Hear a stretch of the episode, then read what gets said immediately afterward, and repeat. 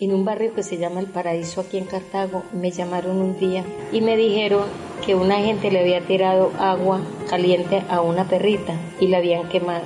Dije, Dios mío, ¿qué es esto? Los ojos eran blancos, se le habían tirado toda el agua caliente, así como en la cara. Yo me llevé la perrita ahí mismo para donde el médico, la puse a cristal. Cuatro o tres meses después de estar ya cristal recuperada y todo, se pierde cristal. Empezamos a buscar a cristal. Me fui, cogí la ruta de Santana, pero la, la ruta vieja. Como iba tan despacio y paraba y me bajaba, miraba por los potreros. Yo iba orándole al Señor que yo pudiera ver a cristal casi 8 de la mañana y entablé como una pelea con, el, con Dios. Dios, ¿por qué no me dejan ver a Cristal si está muerta? Muéstramelos, muéstrame el cadáver, que yo vea los gallinazos, pero por lo menos que yo esté tranquilo. ¿Dónde está Cristal? De pronto sentí tres golpecitos muy pequeñitos en este hombro. Algo me dijo por dentro, Rosita, ¿por qué no confías en mí? Mira a tu derecha, ahí está Cristal. Yo dije, yo me estoy enloqueciendo, ¿qué es esta voz? ¿Quién me está hablando a mí? Paré el carro cuando llamé duro, vi cristal, cristal, cuando vi una cosita que levantó la cabeza. Yo inmediatamente la cogí, lo que yo sentí fue algo tan raro. En ese momento yo dije, este es mi camino, este es mi verdadero camino. Si Dios me ha hablado para encontrar a Cristal, ¿qué quiere decir con eso? que yo tengo que continuar en este camino. Este es el que Él me escogió. No estoy loca. Y si estoy loca, quiero seguir siendo loca por el amor hacia los animales. Créanme que sí. Este es un podcast que trata la vida de Ana Rosa Pino Cardona, realizado por Esteban Ortiz, estudiante de cuarto semestre de Comunicación Social y Periodismo de la Universidad Católica de Pereira. Ella es Rosita Pino, nacida el 26 de julio de 1941 en el municipio del Cairo, Valle del Cauca. Cuando ya tenía siete años, por cuestiones de violencia, toda mi familia tuvo que salir del Cairo. En ese momento existía la guerra entre conservadores y liberales. El pueblo en su mayoría tendía más a ser del partido conservador, pero el padre de Rosita siempre fue un campesino del partido contrario. Llegamos aquí a Cartago prácticamente a la calle, porque llegamos a un sitio le dieron a mi papá 24 horas para desocupar el pueblo, entonces a él le tocó dejarlo y nos tocó llegar aquí prácticamente sin nada. Consiguieron una pieza donde se quedaron ella, sus padres y sus otros cuatro hermanos. Al pasar los días, su papá encuentra un trabajo como mayordomo en una hacienda a las afueras de Cartago Allí se quedan por tres años hasta que logran hacerse su propia casa. Para el año de 1957, Rosita termina su bachillerato y teniendo 15 años, decide contraer matrimonio. Y mi matrimonio no fue muy saludable, dijéramos así. O sea, no fue un matrimonio exitoso. Cuando mis hijos estaban muy jóvenes, fui muy violentada en mi matrimonio, fui una mujer muy abusada. Como resultado de este matrimonio tiene dos hijos, Norberto y Mirella. Rosita, cansada de tanto maltrato, toma una decisión que cambia totalmente el rumbo de su vida. Por intermedio de un sacerdote que había aquí en Cartago, decido irme a ayudar para irme a Estados Unidos, donde una hermana de él me recibe y es así como me radiqué en Estados Unidos. Estando en ese país, no la tuvo nada fácil pues tenía que trabajar en lo que saliera, a la hora que fuera. Me bastante duro trabajar en las noches, como era ilegal y no tenía papeles, tenía que aceptar los trabajos que me, que me, ofrecían, me ofrecían. Pero afortunadamente pues fueron trabajos que pude hacer en diferentes fábricas. Dos años más tarde, logra su residencia y puede al fin llevarse a sus dos hijos que había dejado aquí en Colombia. Ocho años más tarde me hago ciudadana americana después de tener mi residencia, hice mis papeles como ciudadana americana. Déjame decirte que amo ese país, sí, precisamente. Me abrió las puertas, me abrió sus puertas, me ofreció un futuro a mis hijos y creo que nunca lo hubiese podido conseguir aquí en Colombia. Tristemente lo digo, pero es así. Y así, a punto de celebrar sus 50, con unos ahorros que había logrado acumular y una casa que había logrado adquirir, regresa a su país natal, Colombia. Eh, estando aquí en Colombia, pongo a pensar qué va a ser de mí, ¿qué hay aquí? ¿Qué me ofrece este, este país? ¿Qué puedo hacer ya con 50 años?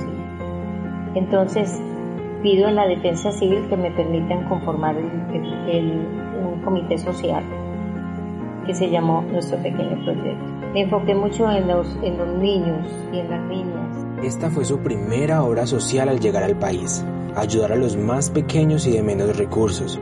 Ella iba junto con su grupo de trabajo hasta los barrios más populares, no solo de Cartago, sino gracias al apoyo del ejército a distintas comunidades, pueblos o veredas. Hablaba con sacerdotes, costureras, peluqueros y demás personas para que hicieran posible la celebración de las primeras comuniones de los niños que en estos lugares encontraban. Finalmente en este ir y venir a todas estas comunidades y a estos sitios, a estos barrios, notaba que el animal estaba mucho más desprotegido. Empecé a mirar que había muchas ayudas para los niños, pero los animales, ¿qué? Nada. En la misma defensa civil conozco un abogado, doctor Luis Eduardo Latorre, Luis Eduardo Latorre es un reconocido abogado de la ciudad de Cartago. Ha trabajado en distintas administraciones municipales, animalista y buen amigo de Ana Rosa. Fue el que la involucró en un principio con un proyecto para los animales que existía en ese entonces. Actualmente se encarga de toda la parte legal y jurídica de la Asociación Defensora de Animales. Yo recuerdo que llegué a las 5 de la tarde un sábado a el río y habían por ahí unas 38, 40 personas. Me presentaron a cada una, le pregunté cómo, cómo iba Sodacar, el famoso Sodacar, qué era Sodacar, porque me, ellos llevaban desde el 82 y eso fue en el 91. ¿Qué tienen? Pues que no, no había como, no tenían un espacio, no, había un médico veterinario, pero paré de contar, no había donde llevar un animalito enfermo, no había absolutamente nada de eso. A mí se me hacía irreal que con ese tiempo que llevaran no tuvieran una sede, por lo menos. La gente al ver lo interesada que estaba Rosita por la asociación, le proponen que se postule como presidenta. Ella no acepta. Las razones, dice que en casi 10 años le parece increíble que ni siquiera una sede tengan, pero por esa época apareció algo que haría cambiar de manera inmediata la postura de Rosita.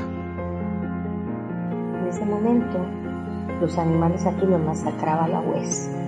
Para mí la UES ha sido un ente criminal, un ente asesino que se que se vale de la fuerza, que se vale de coger un animalito que no se puede defender y en esa época los cogían, los metían a una góndola y de allí los llevaban para Roldán y yo a un sitio que se llama Tierra Blanca o Piedras Blancas y allí vilmente los mataban.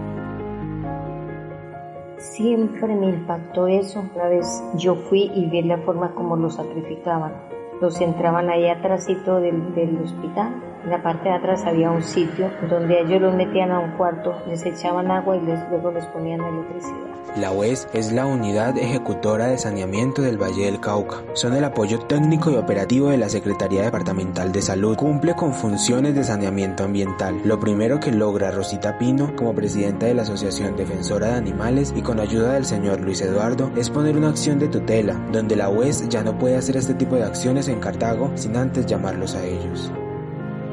Pero allí empezó una lucha, una lucha y en la mente mía no era sino eso. Yo tengo que mostrarle a esta gente que el abuso contra Es así como en compañía del señor Luis Eduardo, en 1991 se oficializa ADA. Consiguieron más gente y sobre todo un lugar alterno en donde llevar los animales que recogieran, hasta que para el año 1995 lograron obtener, con ahorros propios y una ayuda de la asamblea, un primer terreno para construir el albergue. Actualmente, Rosita día a día lucha contra todo por salvar y preservar los más de 500 animales que tienen en este momento. Convenios, donaciones y perseverancia es lo que la motivan a seguir. Para mí esta es mi pasión.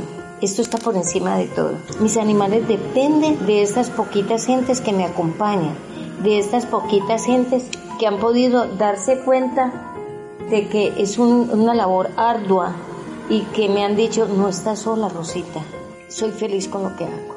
Hay misiones que hay que cumplir y esta es mi misión y la hago con todo mi amor y hasta el final de mis días creo que Dios me dará esas fuerzas para seguir luchando por mis animales.